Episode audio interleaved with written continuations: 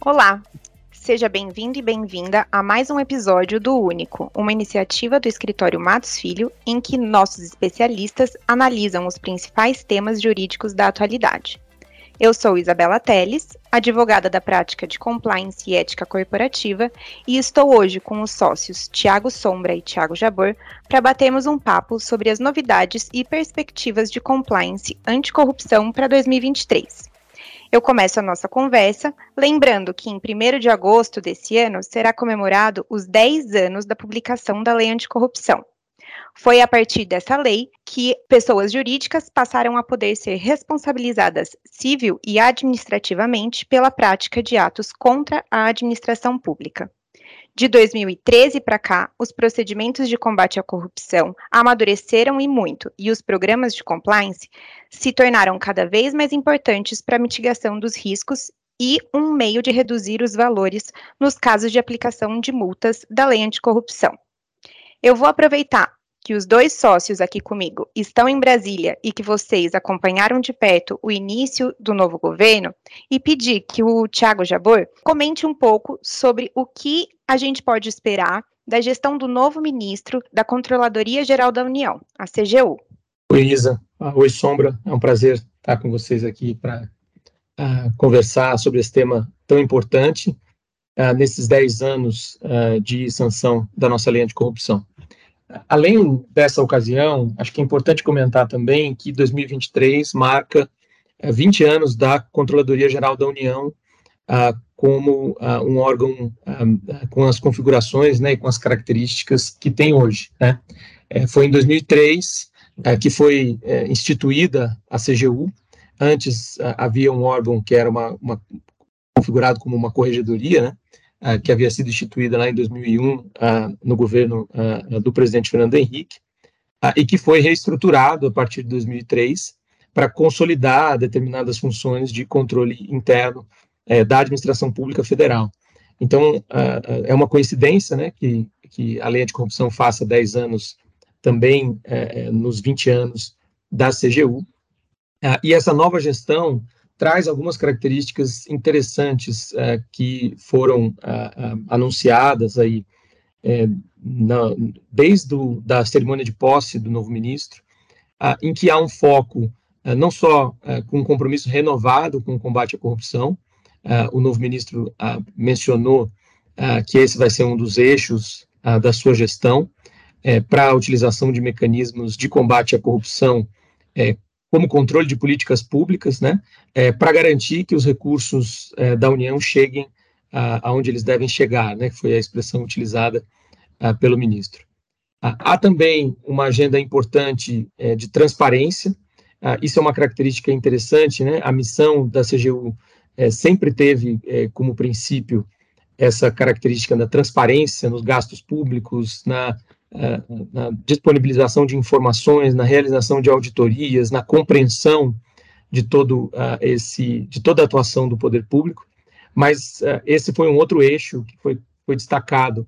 é, no, no, desde da posse, né, a, a, atuação da CGU na transparência é, dos gastos públicos e na disponibilização de informações. A gente tem visto isso acontecer, por exemplo, é, na, na, no ritmo de, em que tem sido alimentado o repositório é, da CGU de conhecimento, que é uma fonte rica de, de, de informações é, e que vem sendo atualizado para é, incluir decisões da CGU, que são importantes também né, para a formação é, de, de, uma jurisprudência administrativa. E, e, por fim, antes de passar é, para os comentários do Sombra, destacar também que esse, esse essa ocasião dos 10 anos uh, da lei anticorrupção é, é, também uma ocasião para uma reavaliação é, da lei anticorrupção. Né? É, existem, existem inúmeros pontos uh, que foram observados aos, nos últimos anos, né, na última década de aplicação da lei anticorrupção e que poderiam trazer melhorias para o regime de combate à corrupção, especificamente ali na, na responsabilização das pessoas jurídicas. Né? Uh, várias dessas melhorias foram sendo implementadas ao longo dos anos aí na aplicação da lei é, pelos órgãos ah, públicos, né, não só a CGU, mas também o, MPF, sobretudo. É, mas é, há uma percepção de que é um momento oportuno né, para se voltar ah, ao, ao que diz ah, a lei e para buscar é, alternativas de aprimoramento, que obviamente é, precisarão ser discutidas e passar pelo Congresso, mas que poderão partir aí de um esforço de revisão por parte da CGU. Então, esses são esses três, são esses três pontos que eu, que eu gostaria de destacar aqui como, como uma, uma, é, uma declaração de propósitos da nova gestão. Obrigado, Jabor. Primeiro, agradecer mais uma vez a todos os nossos ouvintes que é, hoje nos prestigiam aí com, esse, com essa com a audiência nesse podcast. De fato, a nossa ideia é poder falar um pouquinho hoje do que se espera no novo governo por parte das autoridades, especialmente as autoridades de, do, do segmento de anticorrupção e lavagem de dinheiro. E a ideia fundamental é indicar o que, além do que se esperar, o que pode mudar, né? Que tipo de medidas de enforcement podem se é, incrementar ao longo dos próximos quatro anos? De fato, o combate à corrupção parece ser é, uma, uma prioridade do governo, mas eu colocaria a própria transparência, a revisão de documentos e a, lei, e a revisão de posicionamentos relacionados à lei de acesso à informação como um dos pontos-chave. É possível que nós tenhamos também, é, nos, próximos, é, nos próximos anos aqui, é, propostas de mudança da lei anticorrupção em temas que são temas muito críticos, já que a gente a, lei sofreu uma foi, foi, foi, foi sancionada há 10 anos e de lá para cá ela passou por uma série de provas e uma série de, de, de desafios, né? Eu diria que prescrição é um exemplo, a possibilidade de se criar, a, a, de se prever o combate à corrupção privada é um outro exemplo, mas a própria forma de é, é, negociação dos acordos de leniência, que no final das contas acabou sendo feita,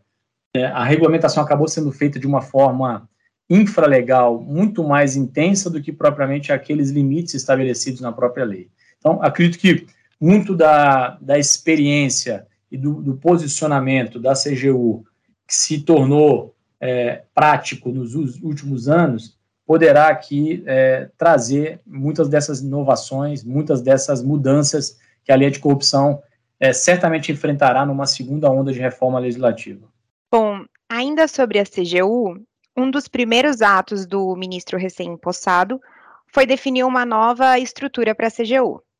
Tiago Jabor, você pode comentar para a gente um pouco sobre esse novo arranjo e como essa mudança pode impactar na prática, principalmente com relação às empresas, considerando os cenários em que elas possam estar envolvidas em processos de responsabilização administrativa ou no interesse de propor um julgamento antecipado ou negociação de acordo de leniência? Essa reforma recente que você se referiu, Isa, uh, faz, é, na verdade, um, um resumo né, é, dos aprendizados institucionais da CGU é, nos últimos anos na aplicação da lei anticorrupção. Né. A, a, estrutura que existia anteriormente era uma estrutura que respondeu a, a, ao longo dessa última década de forma muito ativa e organizada aos desafios que se colocam sempre que você tem um novo normativo que precisa ser aplicado sobretudo se esse normativo uh, tem características uh, sancionadoras, como é o caso da lei anticorrupção. Então, a estrutura que existia na CGU anteriormente, ela era marcada por, por três eixos. Uh, um eixo de responsabilização das empresas eventualmente acusadas ou sob investigação de violações à lei anticorrupção. um eixo de negociação para resolução não contenciosa é, dos, das, das, dos ilícitos previstos na lei de corrupção, é, que são os acordos de leniência,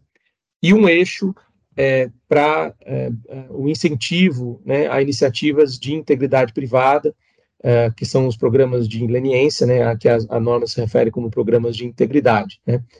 tanto dentro, né, no contexto de, de, da aplicação sancionadora da lei, né, como resultado dos processos administrativos de responsabilização, como nas, nas negociações de leniência. Então, esses três eixos de interação uh, entre a CGU e a, a, as empresas eh, no âmbito de aplicação da lei anticorrupção, antes estavam divididos em três secretarias diferentes dentro da estrutura administrativa da CGU, né? uh, sobretudo uh, da Secretaria de Combate à Corrupção. e aí havia diretorias específicas para cada um desses três eixos, em, em, em três diferentes secretarias, ou uh, órgãos com status de secretarias dentro da estrutura da CGU.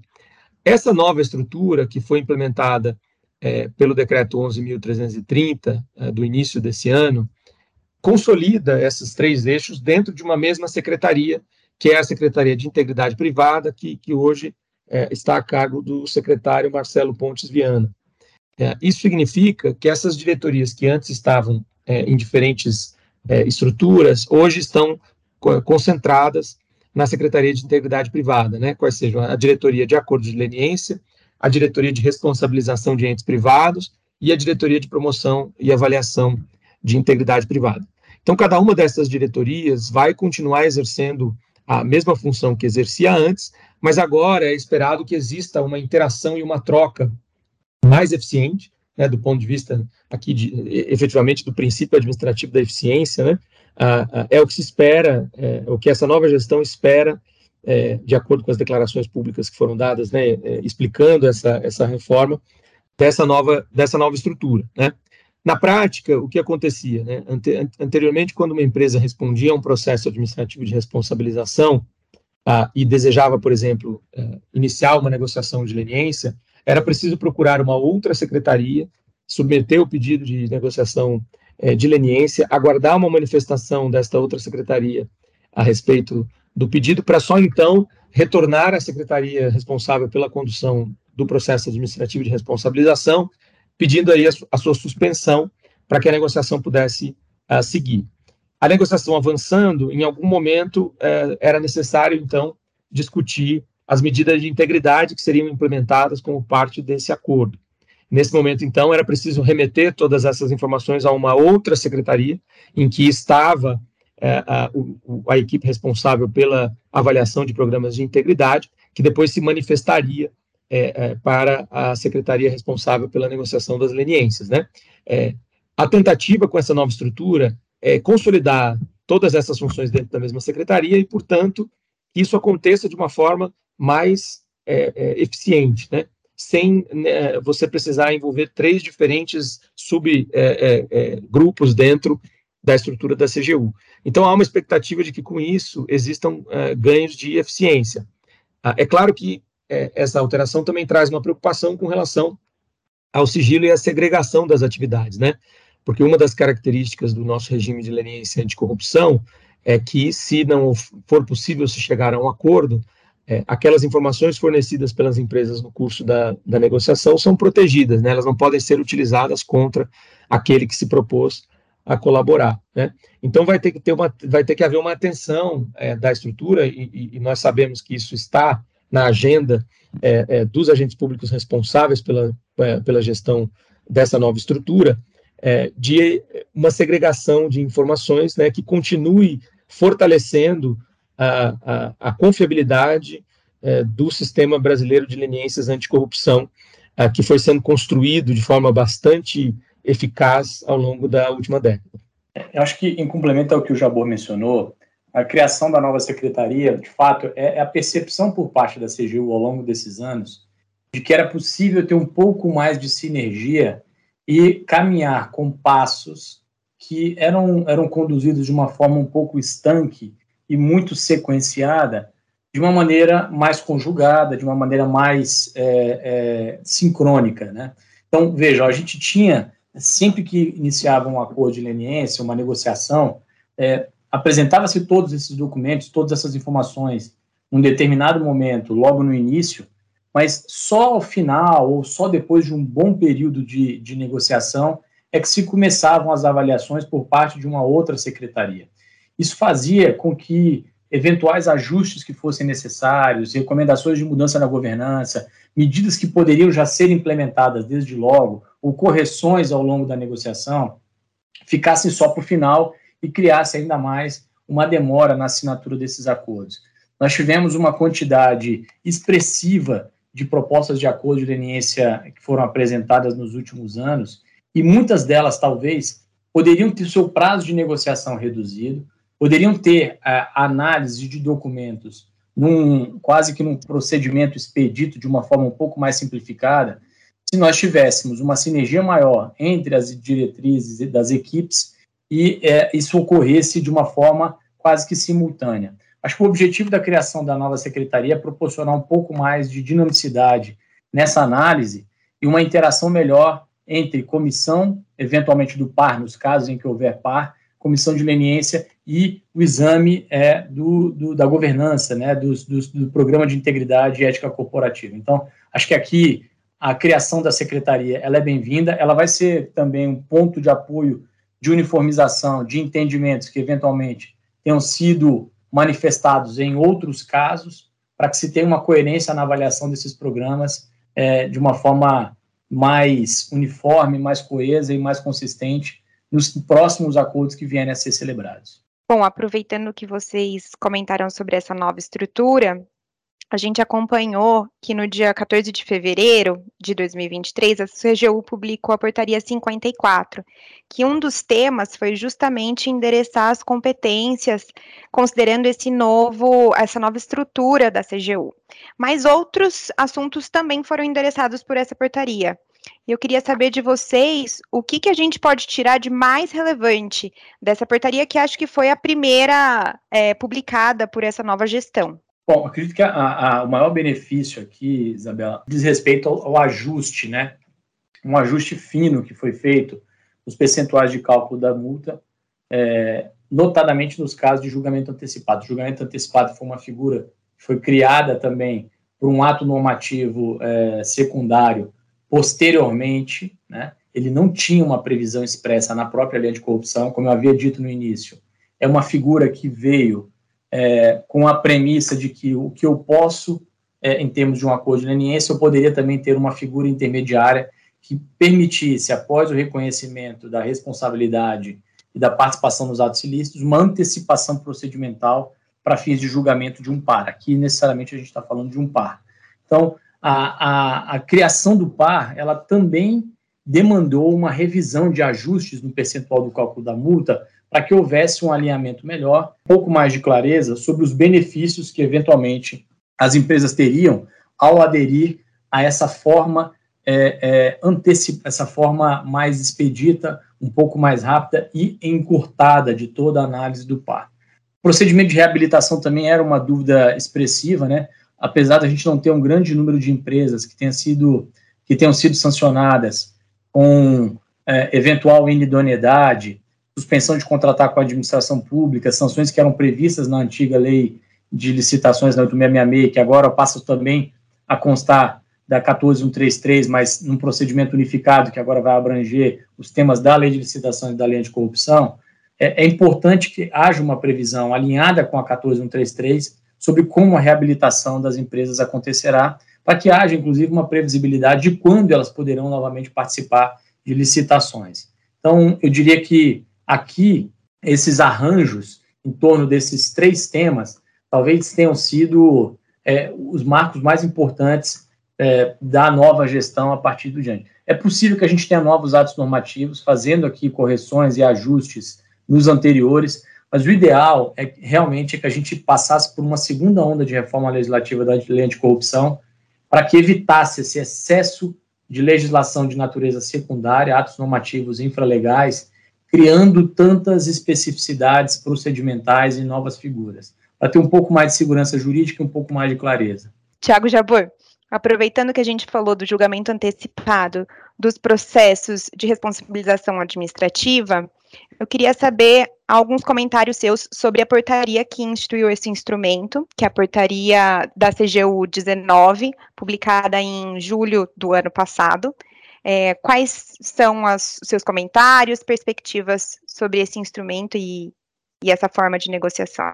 Acho que o primeiro comentário interessante a se fazer é que ah, o Instituto do Julgamento Antecipado foi uma, uma inovação trazida pela CGU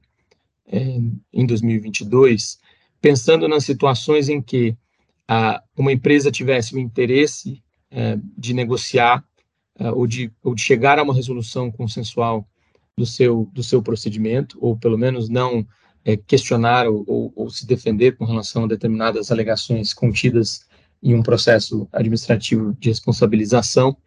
mas que, ao mesmo tempo, é, não tivesse capacidade, por quaisquer circunstâncias que fossem, de é, permitir é, a alavancagem investigativa que é necessária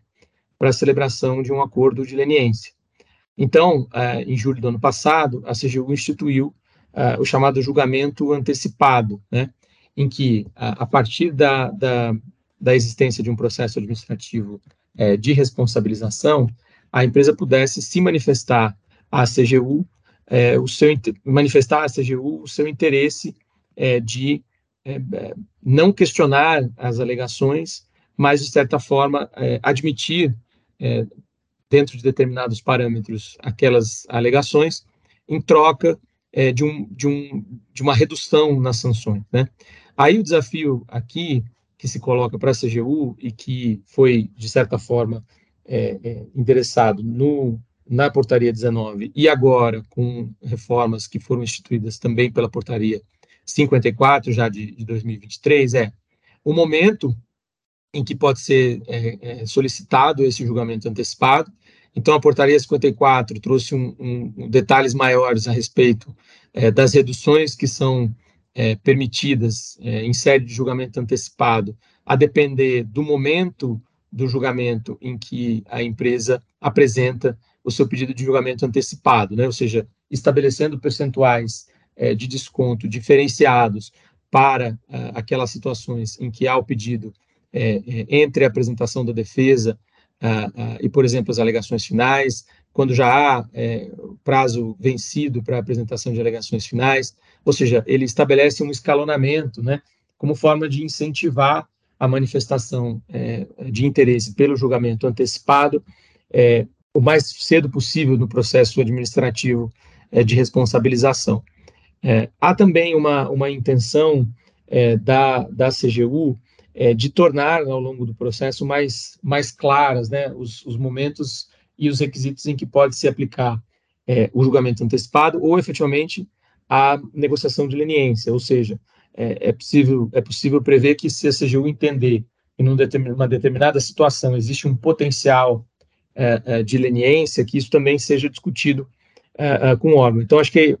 isso, isso permite, né, uma flexibilidade maior de resultados, tanto para a pessoa jurídica, uh, que eventualmente poderá se valer de determinados descontos na penalidade, é, mesmo que não seja capaz de, de fornecer elementos que justifiquem uma leniência, e, ao mesmo tempo, um aumento de eficiência do órgão público, né, que poderá é, é, garantir a antecipação né, da, do, do, resultado do processo administrativo de responsabilização, é, que muitas vezes pode se estender né, ao longo de vários meses ou até anos, é, em sede de julgamento antecipado. Então,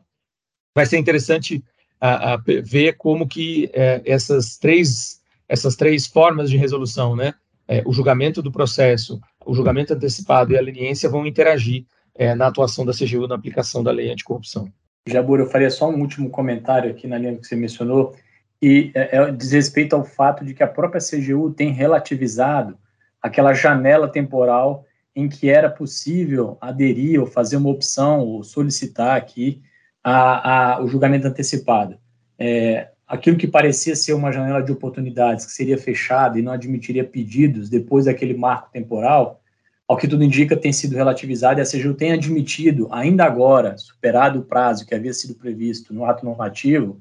que as partes façam novos pedidos ou formulem aqui solicitações de julgamento antecipado. Acho que é um, é um aspecto importante para se considerar como um meio termo entre aguardar o julgamento de um par e, eventualmente, celebrar um acordo de leniência. Quando a gente fala de combate à corrupção, a gente inevitavelmente lembra da CGU, mas tem outro órgão que também é muito relevante, que é a Advocacia Geral da União, a AGU, e ela recentemente teve também a nomeação de um novo ministro. O que nós podemos esperar para essa nova gestão? É, aqui, a perspectiva da, da AGU é que ela tem um papel mais ativo do que nós vimos nos últimos anos. Né? É, o, a AGU, tal qual se, se, se propugnava na carreira já há algum tempo, tem um advogado de união de carreira, né? ele compõe uma das três carreiras aqui que entrega a Advocacia Geral da União, é alguém que conhece bastante todas as estruturas e a forma de atuação do órgão, seja no Poder Executivo, seja perante o Poder Judiciário, mas especificamente na interação com o próprio Ministério Público Federal. É, o que chama a atenção é que é muito provável que com a criação dessas novas estruturas dentro da CGU, a AGU se torne ainda mais presente e, e tem uma difusão ainda maior. Nós tivemos aqui alterações de algumas posições dentro da Secretaria é, de Defesa do Patrimônio Público, Integridade, mas as pessoas chaves que trabalhavam no passado continuam acompanhando esse tema, né? o que mostra que o time por trás das negociações dos acordos de leniência, das ações de improbidade administrativa, dos acordos de não persecução civil,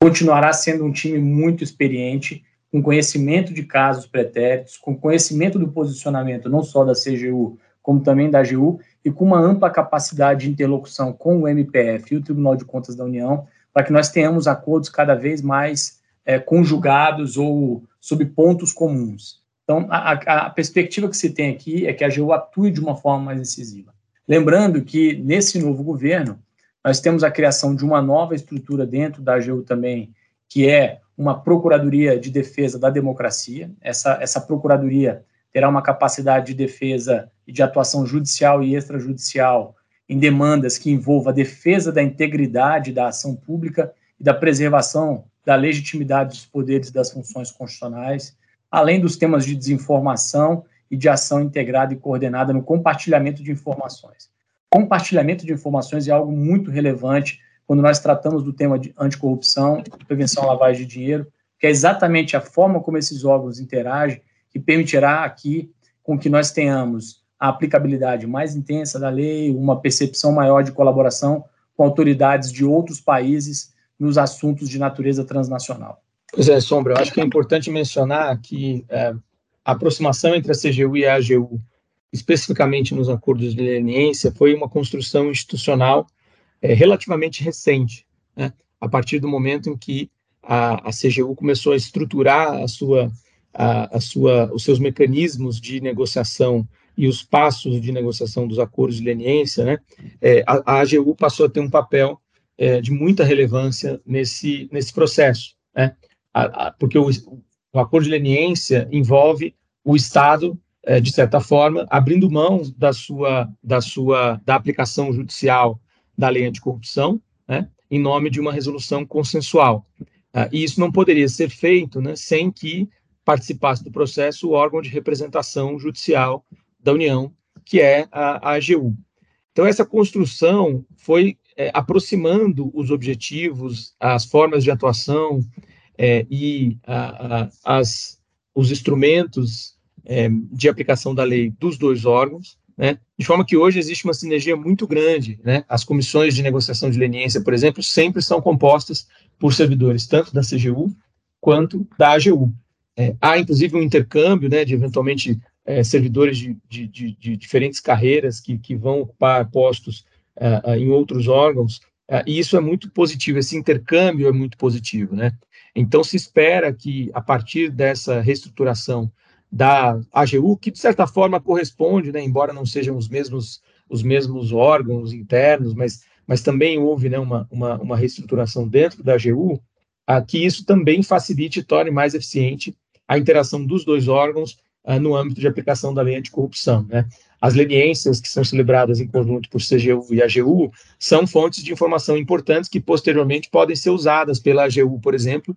em ações de aplicação da lei anticorrupção contra é, é, é, outros, outras pessoas físicas e jurídicas mencionadas nas leniências. Então, eu também acho que é, uma, é, uma, é um movimento uh, importante uh, e que deve trazer ainda mais eficiência para o âmbito de aplicação da lei por esses dois órgãos. Agora, caminhando para o fim da nossa conversa, vamos falar sobre o Conselho de Controle de Atividades Financeiras, outro órgão super importante que trabalha no combate à corrupção. A gente sabe que no último governo esse órgão passou por diversas transições e que recentemente, na atual gestão, ele foi para o Ministério da Fazenda. Qual é o impacto disso para a atual gestão? Esse é uma boa, um bom ponto, Isa e 2023 é um ano bastante crítico e relevante para que o Brasil consiga efetivamente demonstrar o quanto tem feito nos temas de lavagem de dinheiro. Esse ano o Brasil passará por uma, mais uma etapa de monitoramento por parte do GAFI. É, de fato, nos últimos anos nós não tivemos um fortalecimento do COAF como se esperava. É, essas mudanças excessivas de estrutura, né, migração de um lado para o outro, não ocorrem em benefício da própria intensificação da investigação. Mas ainda assim, é possível notar que o COAF, já no segundo é, trimestre de 2022, tinha realizado mais de 5 milhões de comunicações. É, então, ele teve aqui um aumento expressivo da atuação. Nós temos aqui alguns setores, como o setor de bens de luxo, é, setor automobilístico, setor, de, setor imobiliário e é, a inclusão dos cartórios como uma, uma, uma, uma, novidade muito relevante que ocorreu em 2020 e que intensificou também o recebimento de notificações e comunicações de transações suspeitas por parte do COAF. É, agora, dentro da estrutura do Ministério da Fazenda, que é efetivamente onde um órgão de inteligência poderia ter um desempenho melhor com o cruzamento das informações advindas de Receita Federal e outros órgãos, é possível aqui acreditar que, de fato, o COAF vai ser um órgão é, alavancador de boa parte das investigações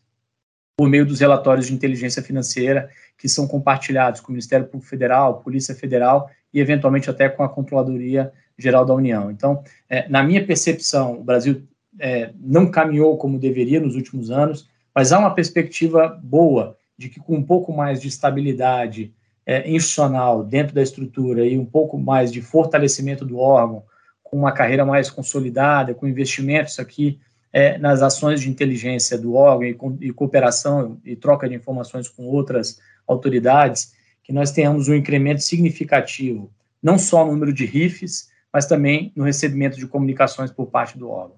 Eu concordo, uh, Sombra, e acho que essa estabilização institucional do COAF uh, que a gente espera ver uh, a partir de agora, é fundamental para alguns desafios que o órgão, uh, não só o COAF, mas a, a, estrutura de combate à lavagem de dinheiro no Brasil terá, né, sobretudo a partir da consolidação da utilização de criptoativos, da aprovação de um novo marco legal para esse tipo de ativos, dos, das inúmeras avenidas que se abrem né, a partir da utilização de criptoativos uh, e que podem ser utilizados para finalidades ilegais uh, uh, em decorrência eh, de tentativas de lavagem de dinheiro. Então, é, é, é muito importante né,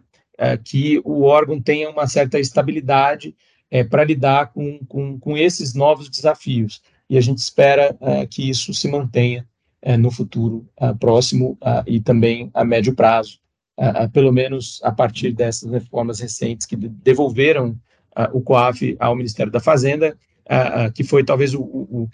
a estrutura mais longeva né, da, da nossa, da nossa estrutura institucional de combate à lavagem de dinheiro. A gente chegou ao final de mais um podcast do Único e eu agradeço por esse papo e agradeço também a audiência dos nossos ouvintes e convido a todos para seguir o nosso canal.